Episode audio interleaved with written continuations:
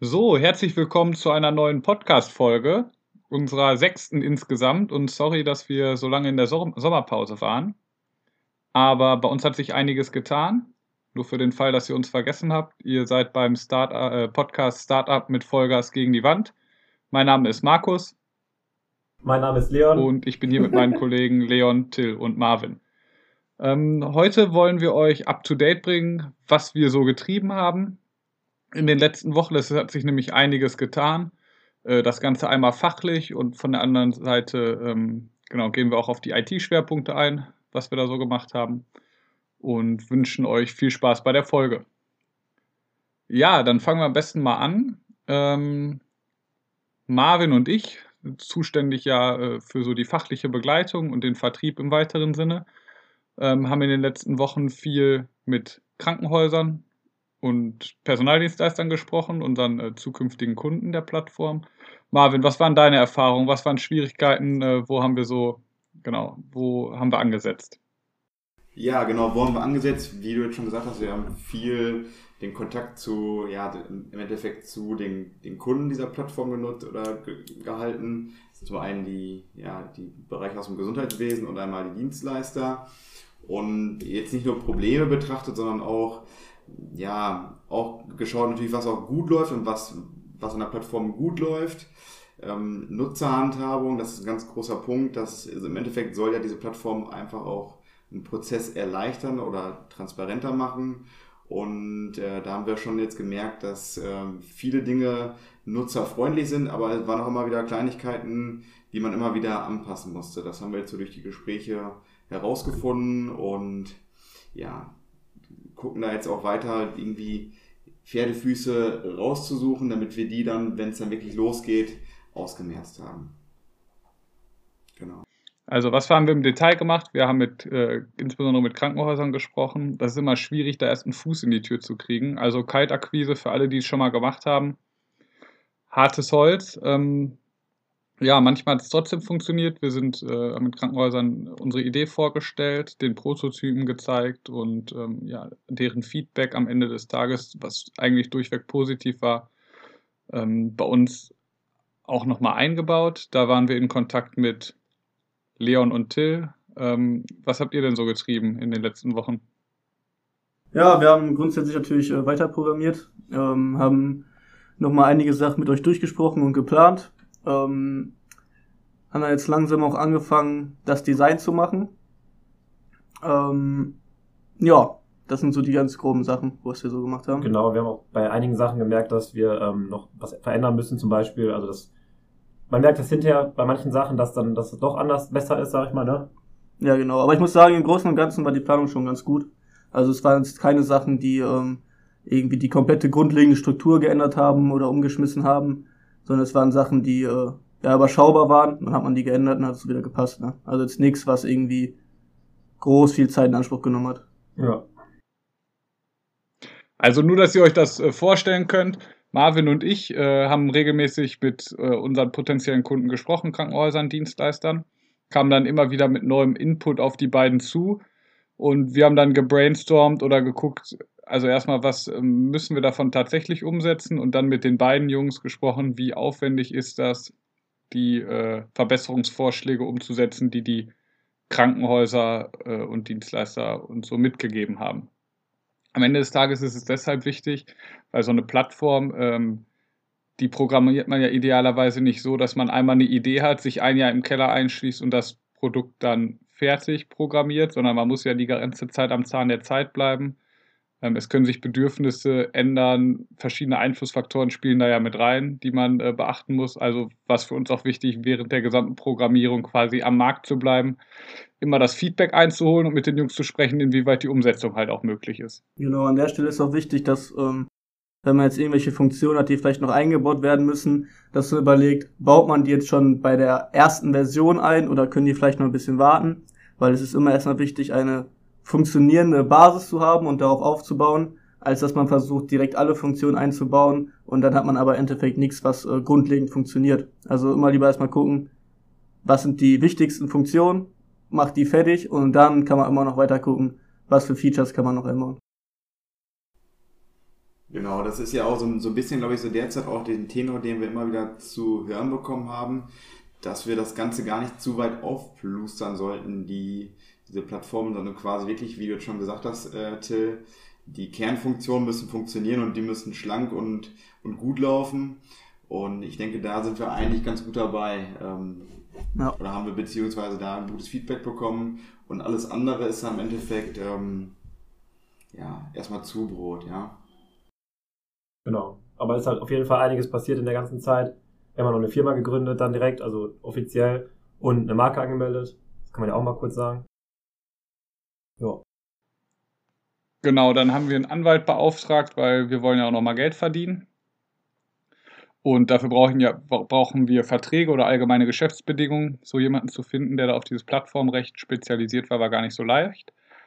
Aber äh, vielen Dank an Dr. Thomas Glückstein von Lausen aus München. Wenn ihr jemanden braucht, können wir das nur wärmstens empfehlen. Äh, er hilft und ähm, ja, wir sind glücklich, dass wir ihn da gefunden haben. Ansonsten, um noch einmal kurz den Schwenk darauf zu machen, äh, wie Till gesagt hat, ähm, dass man erstmal mit den Grundfunktionen startet. Ich glaube, es gibt viele Startups, oder Bereiche im IT, die quasi beim Start schon in Schönheit sterben wollen oder alles rundum perfekt machen wollen. Ich glaube, wichtig ist es erstmal online zu gehen, zu testen, wird es denn wirklich genutzt, anstatt da noch ein halbes Jahr länger rumzuprogrammieren. Und am Ende braucht entweder niemand die Funktion oder äh, das hat sich schon wieder komplett geändert. Also Marktstart mit den Grundfunktionen und ähm, alles weitere dann nach und nach nach Kundenfeedback auch einbauen. Also das wäre so unsere Empfehlung, wenn ihr was mitnehmen wollt für euch. Genau. Ja, was haben wir noch gemacht? Was, Markus?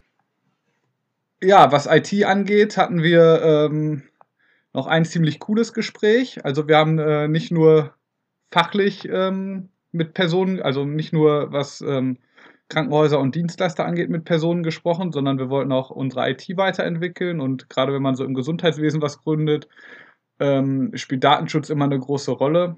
Der eine oder andere wird es mitbekommen haben, dass das Uniklinikum Düsseldorf auch gehackt wurde. Das äh, sollte natürlich keinem Klinikum passieren.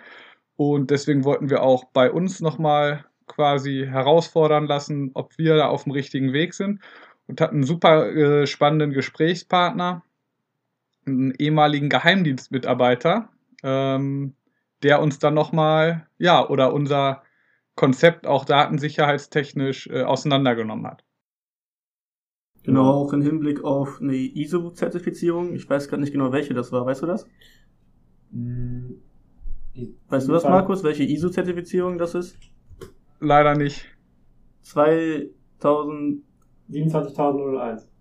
Ja, genau, 27001. Genau. Was natürlich auch immer, ich sag mal so, für ein Startup natürlich, da kannst du vielleicht auch ein bisschen was zu sagen, Markus, natürlich ein immenser Aufwand, so eine ISO-Zertifizierung. Aber ja. ähm, schon wichtig in Zukunft, oder? Ja, also ich sag mal, durch die Zertifizierung und dass unabhängige Dritte sich die ähm, dieses dein Datenschutz und deine Plattform nochmal unter die Lupe nehmen, das, dann hat der, also alle potenziellen Kunden gewinnen dann natürlich Vertrauen durch und sagen, okay, ähm, also eine Zertifizierung ja, dient ähm, einmal da, also für uns selber, um zu gucken, ob wir auf dem richtigen Weg sind oder das richtig gemacht haben, aber auf der anderen Seite auch als Vertrauenssiegel für potenzielle Kunden, dass da ähm, das von Fachleuten auch geprüft wurde und dass damit alles mit rechten Dingen zugeht. Genau. Ähm, jetzt, wenn wir nochmal auf das Gespräch zu kommen, ähm, mit dem Geheimdienstmitarbeiter, dem ehemaligen, also der war auch da natürlich für Datensicherheit und Datenschutz zuständig. Wir saßen äh, zu viert in dem Gespräch mit ihm und Marvin und ich haben wirklich nur Bahnhof verstanden. ähm, aber das war wie, als wäre es eine Fremdsprache für mich, wenn äh, da IT-Experten untereinander sprechen. Aber Hauptsache, ihr beide konntet was mitnehmen, Till und Leon. Ja, haben wir auf jeden Fall. Also es war ein richtig gutes Gespräch. Wir haben äh, uns über Sicherheitslücken und sowas unterhalten. Ähm, wie man im hinterher Unternehmen praktisch für Sicherheit sorgt, dass man, wenn man neue Mitarbeiter einstellt, dass man da erstmal gucken sollte, okay, wen stelle ich da überhaupt ein? Dass man auch äh, guckt, okay, was ist das für ein Typ, ne? Also dass man sowas alles auch macht. Also nicht, dass man nicht nur die technische Seite da be beachtet, sondern natürlich auch eine, äh, eine persönliche Seite, ne? Genau, es gibt ja sehr viele Angriffspunkte jetzt für jemanden, der einen, ich sag mal, hacken möchte. Man kann natürlich versuchen, die Plattform zu hacken. Man kann versuchen, direkt an den Server ranzukommen. Man kann versuchen, es über menschliche Fehler zu machen, was meistens der Weg ist, irgendwie über Phishing-E-Mails oder so. Man kann irgendwelche Mitarbeiter des Unternehmens bestechen. Also es gibt ja sehr viele Wege und die wurden nochmal sehr gut aufgezählt und ähm, ja, auf jeden Fall ein sehr, sehr interessantes Gespräch. Das uns aber auch gezeigt hat, dass wir nicht komplett falsch liegen. Also klar hat er noch die eine oder andere Sache aufgezeigt, ähm, die wir uns nochmal genauer angucken können. Aber auch da waren wir schon absolut auf dem richtigen Weg, würde ich jetzt einfach mal so sagen. Richtig, das kam einfach zum perfekten Zeitpunkt, das Ganze. Ähm, weil er uns dann nochmal Tipps gegeben hat und sowas, wie wir weitermachen können in Zukunft. Und das war, glaube ich, richtig gut, dass wir es an, an, dieser Stelle hatten jetzt, das Gespräch. Also direkt zum richtigen Zeitpunkt und nicht erst irgendwann später, weil äh, wenn natürlich schon alles fertig programmiert ist und sowas und ähm, die ganzen Server schon aufgesetzt sind und sowas, dann muss man natürlich, also es ist schon cool, wenn man es von Anfang an natürlich richtig macht, direkt.